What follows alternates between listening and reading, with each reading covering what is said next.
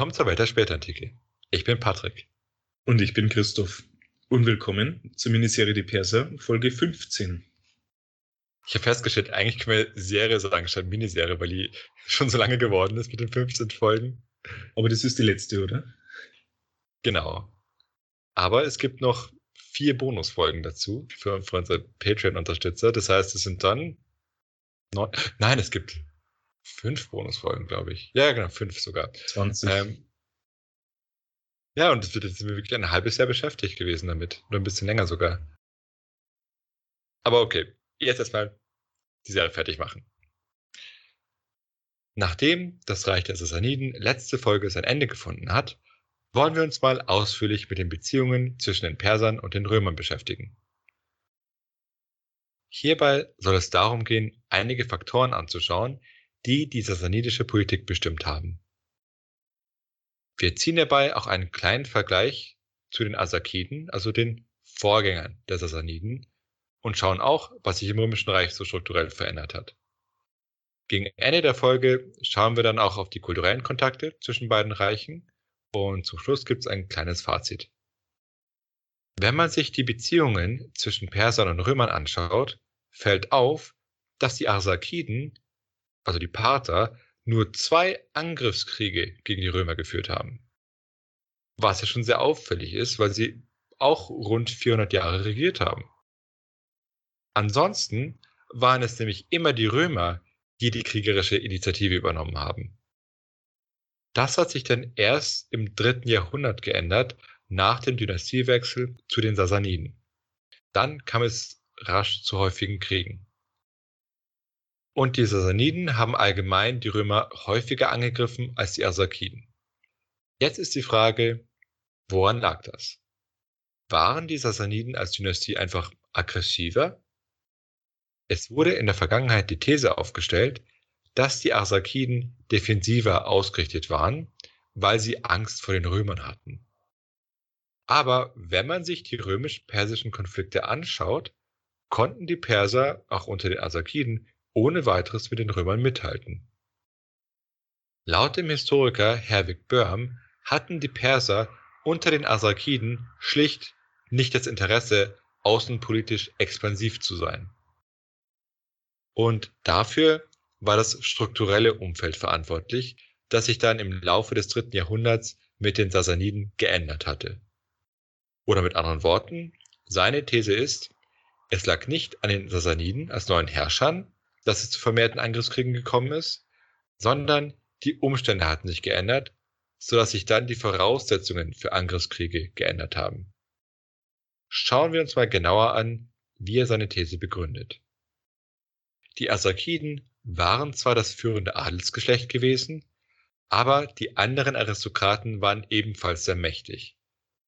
Diese konnten im iranischen Hochland schalten und walten, wie sie wollten, und auf deren Akzeptanz waren die Arsakiden angewiesen, wenn sie sich an der Macht halten wollten. Und wir haben ja auch bei der Serie gesehen, dass dieser Umstand auch bei den Sassaniden sich nicht sehr stark geändert hat. Die Arsakiden hatten dann Gebiete in Mesopotamien von den Seleukiden erobert.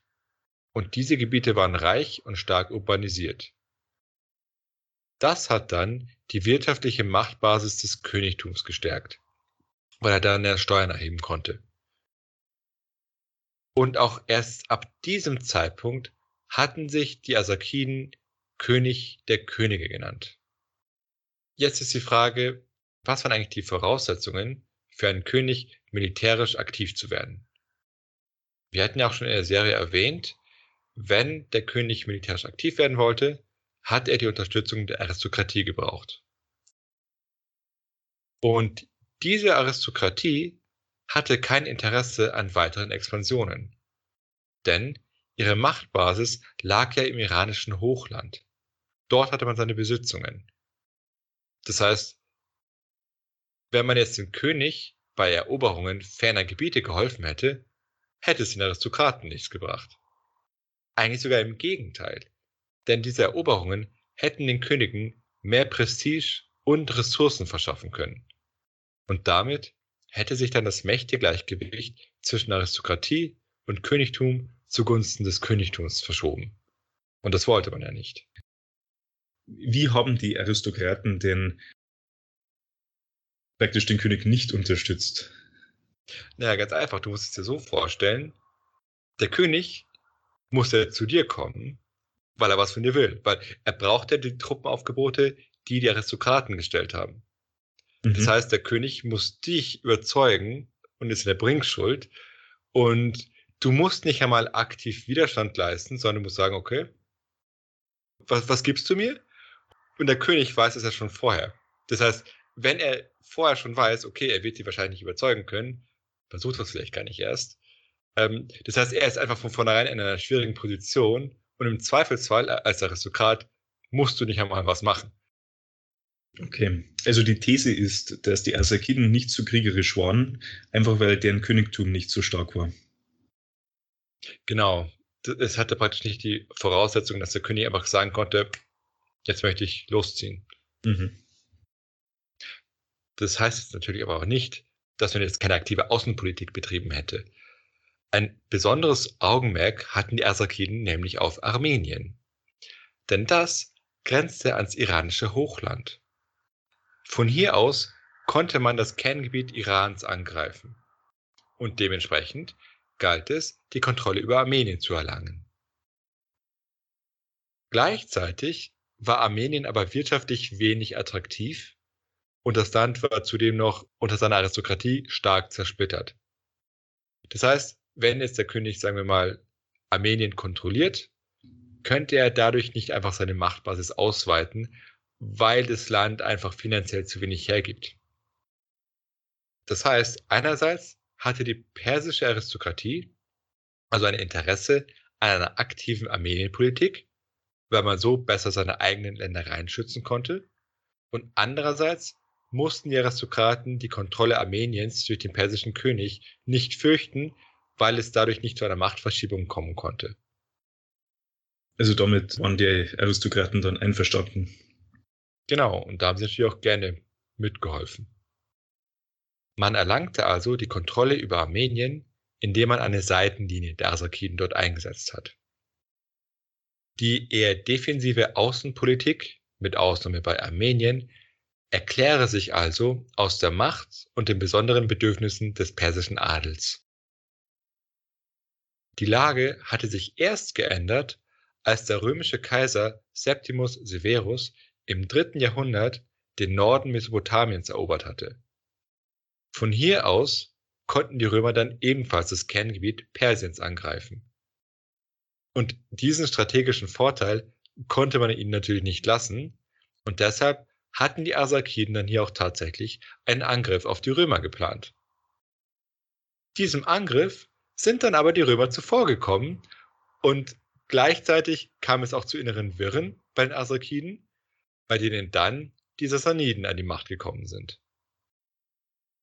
Also kurz zusammengefasst, der persische Adel und das Reich als Ganzes hatten wenig Interesse an Angriffskriegen, weil man daraus keinen Nutzen ziehen konnte.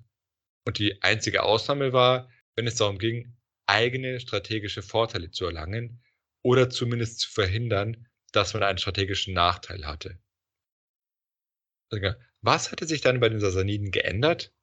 Dass diese außenpolitisch viel kriegerischer aufgetreten sind. Als die Sassaniden an die Macht gekommen waren, mussten sie natürlich erst die asakidischen Widerstandsnester auslöschen. Ist ja klar. Außerdem galt es, die Grenze in Mesopotamien nach dem römischen Angriff wiederherzustellen. Und zusätzlich mussten sie sich auch als Dynastie legitimieren. Und deshalb griff man dann Syrien an und plünderte es. Ähm, das war zu diesem Zeitpunkt römisch. Syrien, ja. Okay. Und eine Plünderung hat gegenüber der Eroberung noch den Vorteil, dass man die geplünderten Güter unter seinen eigenen Leuten verteilen kann. Denn Plünderungsgut ist natürlich beweglicher als Land.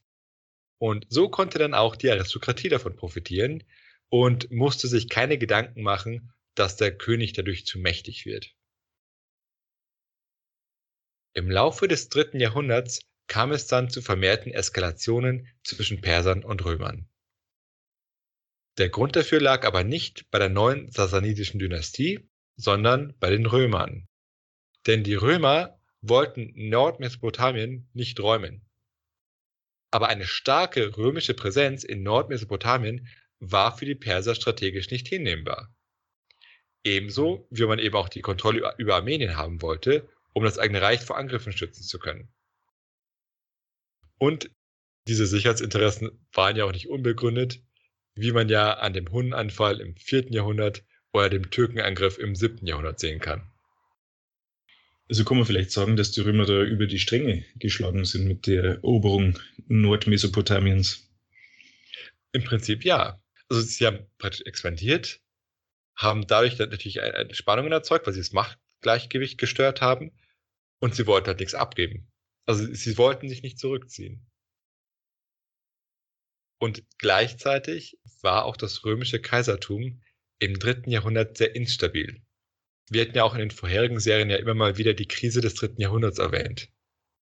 Und das wiederum hat eine aggressive Außenpolitik der Römer begünstigt. Denn all die frisch gebackenen Soldatenkaiser mit der sehr kurzen Halbwertszeit hatten jetzt alle den Anreiz, mit den Persern einen Konflikt zu suchen. Denn dadurch konnten sie sich ja militärisch bewähren und die eigene Position legitimieren.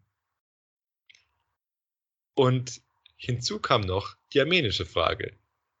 Denn Armenien war nicht nur strategisch wichtig für die Perser, sondern hier herrschte ja noch die alte Dynastie der Arsakiden, die man ja aus sasanidischer Sicht loswerden musste. Das heißt, die Kontrolle über Armenien und die Ausschaltung seiner bisherigen Führung waren also im persischen beziehungsweise im sasanidischen Interesse. Und an dieser Stelle ist es auch wichtig zu unterscheiden, es gibt das Interesse des Reiches und das Interesse des Machthabers. Das muss ja nicht immer deckungsgleich sein. Das ist auch heute nicht anders. Wann ist es deckungsgleich? Ich überlege gerade. Naja, wenn, wenn der König zum Beispiel sagt, er möchte jetzt Armenien kontrollieren, dann hat er als König. Hm. Dann ist es gut fürs Reich auf alle Fälle. Ist es gut für den König? Wahrscheinlich schon, weil dann kann er nicht so einfach angegriffen werden oder so. Äh, noch eine andere Frage. Du sagst, ähm, diese Krise des dritten Jahrhunderts hat dazu geführt, dass diese Soldatenkaiser sehr aggressiv waren und die Sassaniden angegriffen haben. War das gleichzeitig auch eine vielleicht die Schwäche des Römischen Reiches zu der Zeit äh, eine Motivation für die Sassaniden, die Römer häufiger anzugreifen? Hm. Also prinzipiell ist, prinzipiell könnte man sagen, ja, aber wenn man anschaut, wer die Konflikte angefangen ha hat, dann waren es meistens die Römer, äh, die Soldatenkaiser. Also klar, aber natürlich, wenn es dort eine instabile Lage gibt, kann es für dich natürlich attraktiv sein zu sagen, okay, ja, jetzt schauen wir uns mal Syrien etwas von näheren an. Mhm. Also äh, die Schwäche der Römer kann sicher auch noch ein Faktor gewesen sein. Und weil wir gerade bei Armenien waren, die Römer wiederum hatten die Versuche der Sassaniden, sich jetzt in Armenien auch durchzusetzen, immer wieder sabotiert. Sie hatten natürlich auch ein Interesse daran, die, die Perser zu ärgern und die strategische Lage für sie schwierig zu halten. Und dadurch ist Armenien dann der ewige Zankapfel geblieben zwischen Römern und Persern. Bis dann das Land schließlich zwischen den beiden Reichen aufgeteilt wurde. Und das Resultat war beachtlich.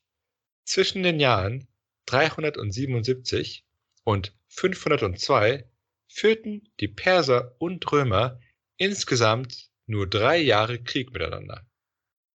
Man vergleiche das mal mit der Endphase des Reiches. Ja, das ist ja ein Zeitraum von 125 Jahren. Da schaut man sich mal die jüngere Geschichte Europas an. Oder den ewigen Frieden. Und natürlich, äh, hier sieht man wieder Großmächte, die Länder unter sich aufteilen. Stimmt. Jetzt gab es Historiker, die jetzt aber diese Friedenszeit eher auf die Aktivitäten der Hunnen zurückgeführt haben. Und ein Faktor wird es sicher auch gewesen sein. Aber der Historiker Börm zum Beispiel verweist darauf, dass es ja immer wieder ähnliche Witterungen gab, die aber trotzdem nicht zu einer langen Friedensphase geführt haben. Als Alternative führt er aus, dass die Befriedung der Verhältnisse auf eine Veränderung des Herrschaftscharakters zurückzuführen ist. Denn in Persien hatte man sich in der Zeit stärker nach Osten orientiert. Das darf man ja auch nicht vergessen, dass die Ostgrenze für Persien ebenso wichtig war wie die Westgrenze.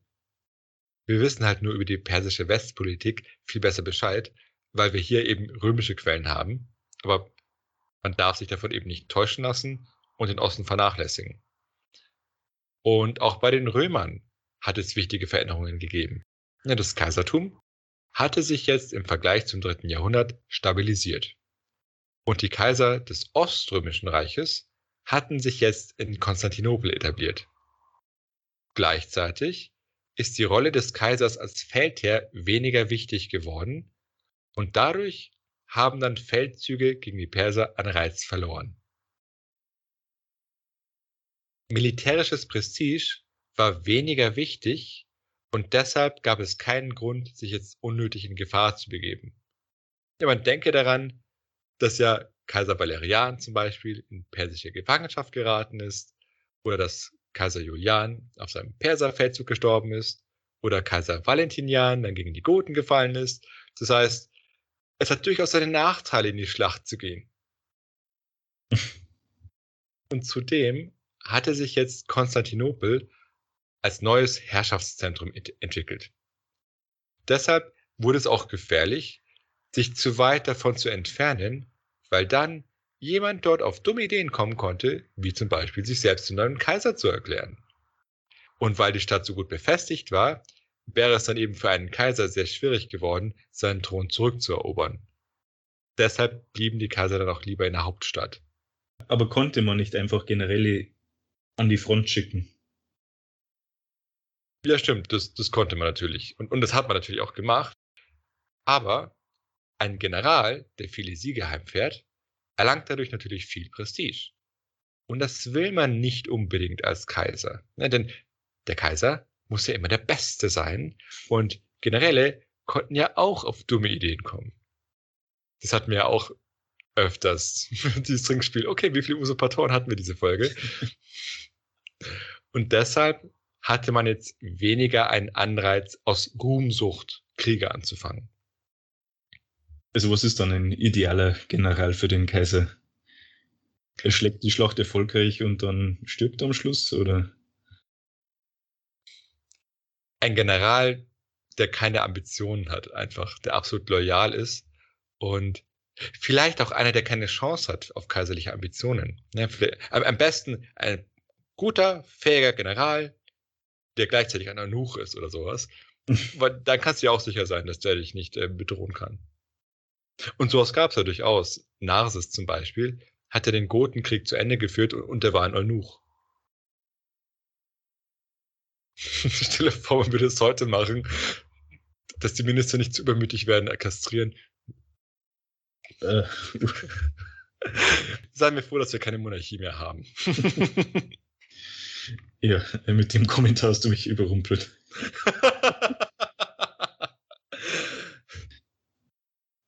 also das heißt, die Kaiser hatten weniger Interesse daran, außenpolitisch aggressiv zu agieren. Und das heißt zusammengefasst, die Außen- und Kriegspolitik zwischen Römern und Persern wurde in erster Linie von strukturellen Faktoren bestimmt. Für die Perser hieß das, im Inneren waren die Interessen der Aristokraten maßgeblich, im Äußeren die strategischen Konstellationen in Armenien und Nordmesopotamien. Da hatte man sich auch immer um die äh, Städte gestritten. Für die Römer wiederum war der Wandel des Kaisertums maßgeblich. Und äußere Faktoren wie die Hunnen konnten zeitweise auch einen gewissen Einfluss ausüben. Aber wie konnte es dann am Ende zum großen Krieg zwischen Persern und Römern kommen? Die inneren Verhältnisse des Perserreiches hatten sich im 6. Jahrhundert verändert. Unter Chosroed I. ist es ja zu zahlreichen Reformen gekommen. Und die haben die Macht des Königs an sich gestärkt und ihn auch militärisch unabhängiger von den mächtigen Aristokraten gemacht.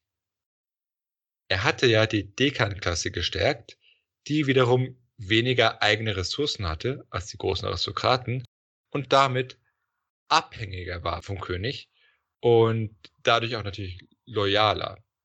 Und das Perserreich wurde jetzt in vier Militärdistrikte mit je einem eigenen General unterteilt.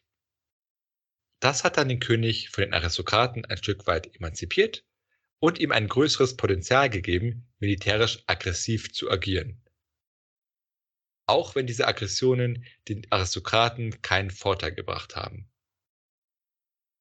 Und als dann Chosro II. zu Beginn seines Krieges so erfolgreich war und Syrien und Ägypten erobern konnte, hat er letztendlich seine königliche Machtstellung weiter stärken können. Denn die neu gewonnenen Ressourcen in Form von Steuern zum Beispiel sind nur dem König zugute gekommen. Der traditionelle persische Adel hat ja nichts davon. Wie erwähnt, regelmäßige Plünderungen waren zwar gut für den Adel, aber Eroberungen ja eigentlich nicht. Denn sie sind ja nicht, die die Steuern kriegen. Dementsprechend war es dann auch für die Aristokraten, die Chosro II. gestürzt hatten, auch kein großer Verlust, die eroberten Gebiete wieder abzugeben. Was auch ein interessanter Aspekt ist. Chosro II. wiederum hatte durch den Grundstein, den sein Vater Chosro I. durch seine Reformen gelegt hatte, jetzt die militärischen Ressourcen für einen Angriffskrieg. Beim Auslöser hat er natürlich auch strategische Interessen gehabt und er hatte auch ein persönliches königliches Interesse, diesen Krieg für eine ausgedehnte Expansion zu nutzen. Und deshalb ist der Krieg auch weiter eskaliert, selbst nachdem Chosro II. die ungünstigen Vertragsbedingungen des Friedens mit Mauritius rückgängig machen konnte. Ne, denn zur Erinnerung, Chosro II. hatte Mauritius ja für seine Unterstützung wichtige Gebiete im Kaukasus abgetreten. Wenn also die Perser den großen Krieg mit den Römern schnell gewinnen hätten können und es auch nicht zu einer arabischen Expansion gekommen wäre, hätten sich die Bedingungen des persischen Königtums durch die neu gewonnenen Provinzen stark verändert. Und vor allem wäre die Position des Königs gegenüber der Aristokratie deutlich gestärkt worden. es gibt ja allgemein die Tendenz in, im Alltag, aber auch ein bisschen bei Historikern, sich stark auf bestimmte Persönlichkeiten zu konzentrieren. Und die Persönlichkeit und, und die Fähigkeiten mächtiger Leute spielen natürlich auch eine wichtige Rolle, aber man sollte strukturelle Faktoren nicht unterschätzen.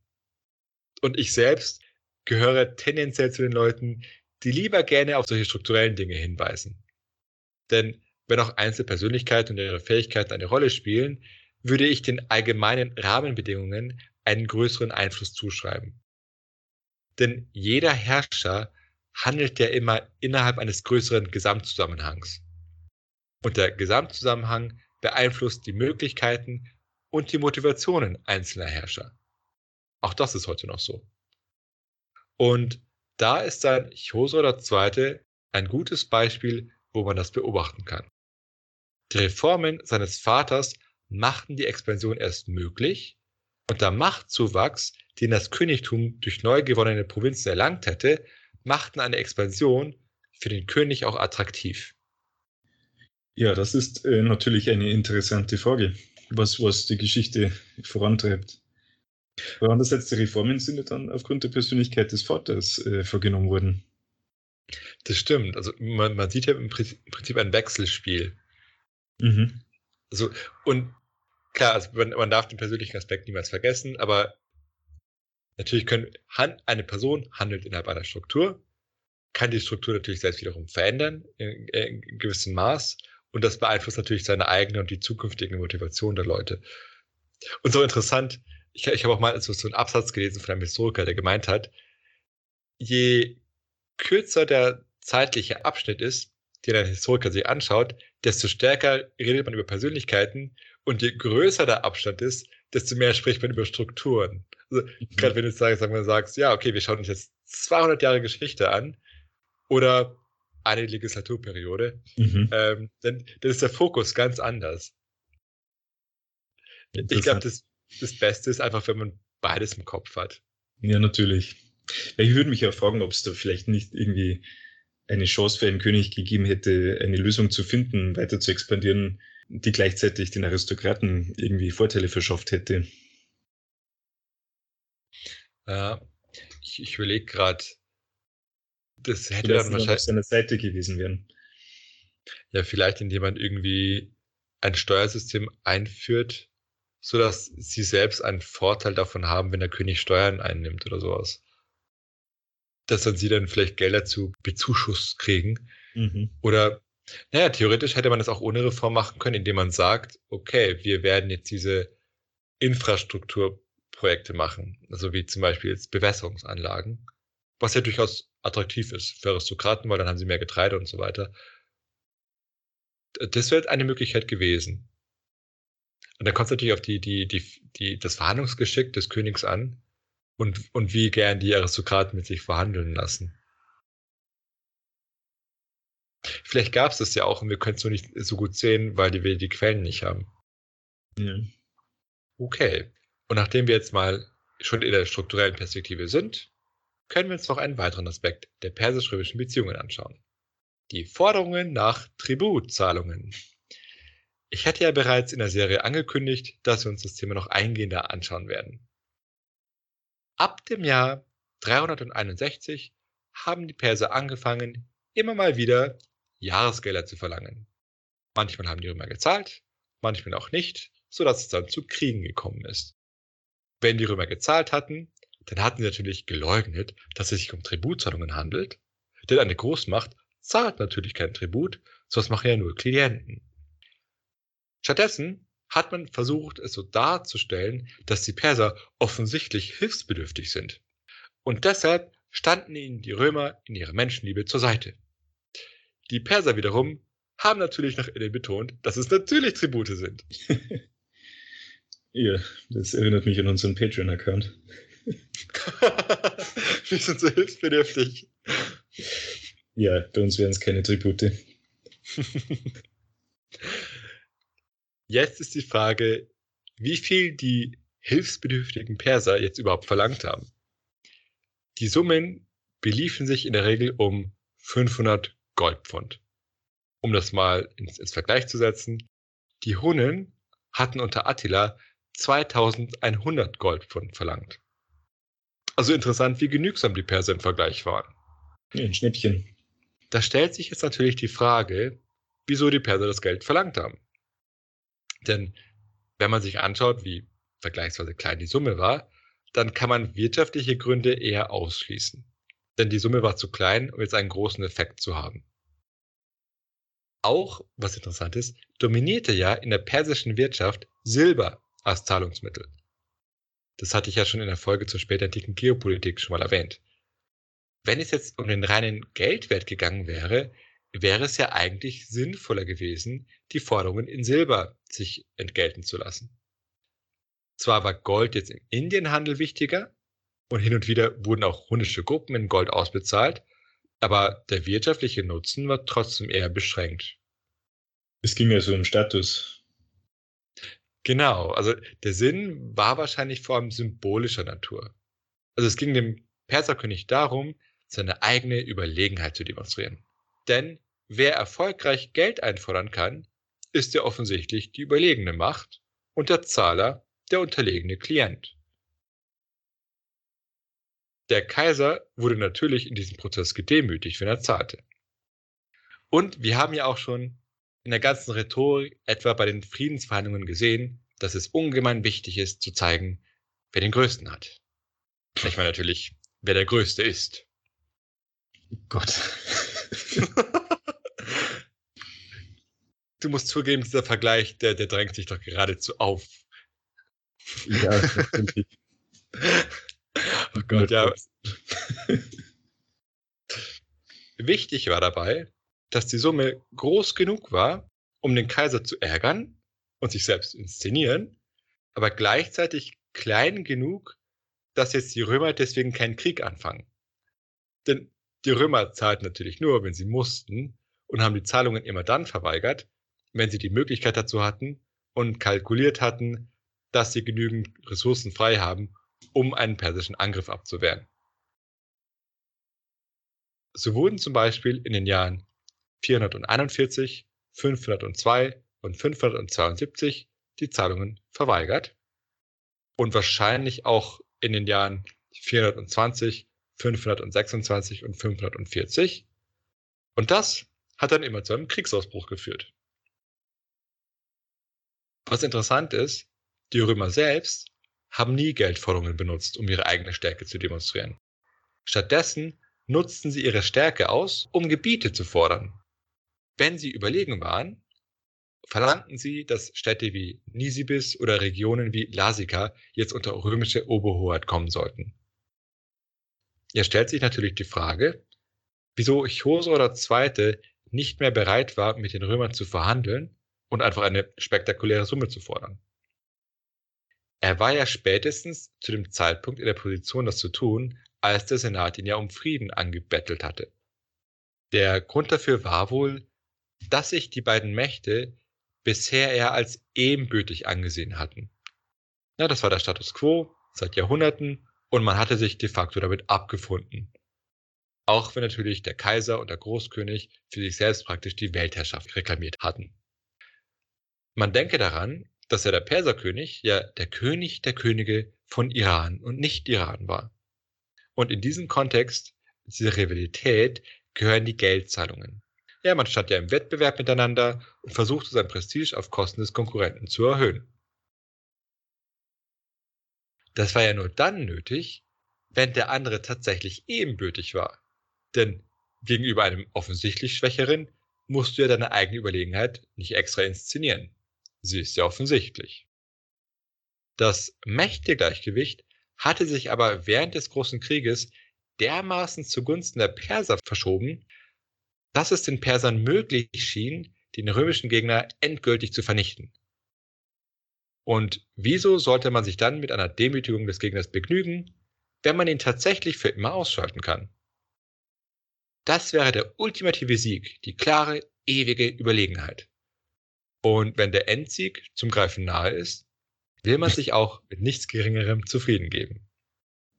Selbst wenn das, was man einfordern könnte, schon viel mehr wäre als üblich. Ja, man bedenke, die Perser hätten wohl ihre eroberten Gebiete behalten können und einen Kaiser von ihren Gnaden für das geschrumpfte Römerreich ersetzen können. Aber wir hätten ja schon erwähnt, Chosra II. hat den Hals nicht voll genug bekommen. Eine schöne Lektion, dass äh, ihm das dann zum Verhängnis geworden ist. okay. Aber die Beziehungen zwischen Römern und Persern waren nicht nur politischer Natur. Zwar wurden die Grenzen der beiden Reiche überwacht und stark reguliert, also wer sie überqueren wollte, aber das heißt nicht, dass es nicht trotzdem Kulturkontakte gab. Römische Truppen waren im Laufe der Geschichte immer wieder auf persischem Boden und gerade die Grenzgebiete Armenien, Dara, Nisibis oder Edessa waren mal in römischer, mal in persischer Hand. Hinzu kam, dass man in Teilen Armeniens natürlich dieselbe Sprache sprach. Das heißt, zwischen dem römischen und dem persischen Armenien gab es dann auch Kontakte. Und in Syrien und Mesopotamien wiederum war Syrisch die verbreitete Sprache. Das heißt, in den persisch-römischen Grenzgebieten gab es keine Sprachbarriere. Und das hat natürlich auch kulturelle Kontakte erleichtert. Hinzu kamen dann die Verschleppungen und Umsiedlungen von römischen Bürgern. Dadurch kam römisches Wissen, Handwerkskunst und Architektur ins Persische Reich. Auch wenn es natürlich ein bisschen gewagt ist, das jetzt als Kulturkontakte zu bezeichnen, aber auf diese Weise kamen die Perser mit römischer Kultur in Kontakt. Nachdem die Römer mit persischen Schwertern in Kontakt gekommen sind. Auch gab es Söldner, die von beiden Seiten angeheuert wurden. Und zu guter Letzt überquerten auch religiös Verfolgte die Grenzen regelmäßig. Ja, die Perser hatten ja immer wieder Christen verfolgt und auch im Römischen Reich wurden immer wieder auch heterodoxe Christen verfolgt. Ja, das betrifft sowohl Nestorianer als auch Miaphysiten. Also kultureller Austausch eigentlich nur aufgrund von Konflikten und Verfolgungen. Ja, ähm, zumindest jetzt bei meinen Beispielen. Wie schaut es mit Handel aus? Das stimmt, das wird deshalb eigentlich peinlich, dass ich das hier nicht aufgeführt habe. Okay. Aber es gab natürlich Handelskontakte, ja. Ähm, Also am Anfang war das ja auch sehr stark reglementiert, dass es ja nur über ausgewählte Städte laufen durfte, wurde wahrscheinlich auch ein bisschen mehr ausgeweitet. Und natürlich gab es dann auch mehr Handelskontakte. Aber stimmt, es gab trotzdem auch eine gewisse mh, hm, Scheu vor der anderen Kultur. Also wir hatten es ja erwähnt bei den, der, beim Manichäismus, hatte ich ja erzählt, dass er im Römischen Reich ja ebenfalls verfolgt wurde, weil es als persisch galt. Man wollte die persischen Sitten nicht im Römerreich haben. Mhm. Aber das heißt, man hat zum Beispiel, es gab null Förderung von Kulturkontakten, sondern es gab sie eben über Handel oder über Austausch von Menschen aus unterschiedlichen Gründen. Meist unfreiwillig. Aber es gab natürlich auch Kontakte zur Gegenseite, die politischer Natur waren. So wurden zum Beispiel regelmäßig Gesandte zur Gegenseite geschickt, um verschiedene Botschaften zu überbringen oder Dinge zu verhandeln. Und es hat sich mit der Zeit auch ein klares Zeremoniell herausgebildet. Und wurde das Zeremoniell nicht eingehalten, wurde dies dann als ein bewusster Akt und dementsprechend als Provokation angesehen. Kam es zu Verhandlungen, liefen die in der Regel in den Grenzregionen ab und nur in Ausnahmefällen sandte man jemanden zum gegnerischen Hof. Auch scheint es bei den Römern Wissen über die politischen Gegebenheiten in Persien gegeben zu haben. Die Geschichtsschreiber des 5. und 6. Jahrhunderts, Marcianus Marcellinus oder auch Prokop, scheinen zum Beispiel gut darüber unterrichtet gewesen zu sein, wer gerade Großkönig war und wer im Reich welche wichtigen Ämter bekleidete. Auch die administrative Unterteilung Persiens war in etwa bekannt. Es gab zwar auch einige Irrtümer, aber eine ungefähre Vorstellung hatte man schon. Nebenfrage, war Spionage äh, ein Thema? Man findet es auch in, in den Quellen. Also es wird erwähnt, natürlich versucht man irgendwie Informanten einzusetzen oder Informationen einzuholen. Gleichzeitig versucht die Gegenseite es auch zu äh, verhindern. Also die Details kennt man nicht, aber man weiß, dass es dass Informanten tatsächlich auch ein ein Thema waren. Was genau die Perser wiederum über die Römer wussten, ist aber nicht ganz klar, weil die Quellenlage hier sehr viel schwieriger ist. Aber sie scheinen ähnlich gut auch über die Verhältnisse bei den Römern Bescheid gewusst zu haben. Und wir hatten auch in der Serie erwähnt, dass bewusst auch römisches Wissen und römische Fertigkeiten im Bereich Handwerk oder Architektur bewusst zusammengetragen und nutzbar gemacht wurden. Zum Beispiel durch Verschleppungen. Der regste Kontakt bestand aber wohl nicht auf offizieller Ebene, sondern auf alltäglicher Ebene zwischen den verschiedenen christlichen Gemeinden. Wichtige Bischöfe aus Armenien und Persien reisten zum Beispiel nach Konstantinopel, um dort Griechisch zu lernen. Durch die Kirchenväter wurde Griechisch zu einer wichtigen Sprache des antiken Christentums. Und dadurch wurde das Christentum zu einem Motor kulturellen Austauschs und der Rezeption griechischen Denkens. Zudem reisten Bischöfe und andere Kleriker der Chalkedonier, Nestorianer und Miaphysiten in angrenzende Gebiete des anderen Reiches, um dort zu missionieren oder auch um dort Kleriker zu weihen, die dort gebraucht wurden. Auch konnten christliche Denker, die im eigenen Reich verfolgt oder behindert wurden, ins andere Reich ausweichen. Ein Beispiel dafür ist die Schule von Edessa, manchmal auch Persische Schule genannt. Die wurde ursprünglich in Nisibis gegründet, das damals römisch war, und als die Stadt dann ans Perserreich fiel und die Sassaniden ja nicht allzu christenfreundlich waren, wurde die Schule dann nach Edessa verlegt. Als dann aber später Kaiser Zenon die Schule im Jahr 489 geschlossen hatte, weil er ihnen vorgeworfen hatte, Nestorianer zu sein, zog sie wieder nach Nisibis um. Die Schule übersetzte unter anderem griechische Texte ins Syrische. Die Texte stammen in der Regel aus dem Bereich Philosophie und Theologie und verbreiteten das griechische und christliche Gedankengut im Perserreich. Und diese Übersetzertätigkeiten waren auch sehr einflussreich bei der Vermittlung griechischen Denkens ins Arabische. Viele griechische Texte gelangten nämlich über den Umweg des Syrischen ins Arabische. man bedenke, dass sowohl das Syrische als auch Arabische semitische Sprachen sind, sodass dann das natürlich die Übersetzung erleichtert hat. Okay, und dann im Mittelalter ist es aus dem Araberreich zurück äh, nach, West, äh, nach Westeuropa gekommen. Genau. Also eine ziemliche Weltreise im Prinzip. Die Kontakte zwischen den Christen beider Seiten blieb aber auf Gemeindeebene.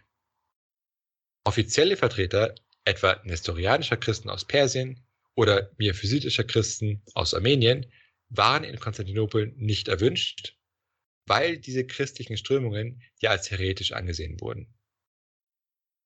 Trotzdem haben die Gemeindekontakte aber dazu geführt, dass Christen zuweilen als römische Informanten und Spione angesehen wurden und die Spannungen zwischen den unterschiedlichen Strömungen haben daran leider nichts geändert. Das heißt, obwohl ja die Nestorianer im Perserreich dominiert haben und bei den Römern nicht erwünscht waren, wurden sie trotzdem manchmal von den sassanitischen Königen verfolgt, weil sie sie eben für römische Spione gehalten hatten, weil es ja Christen waren. Okay. Neben christlichen Texten wurden aber auch andere intellektuelle Erzeugnisse aus dem Griechischen rezipiert.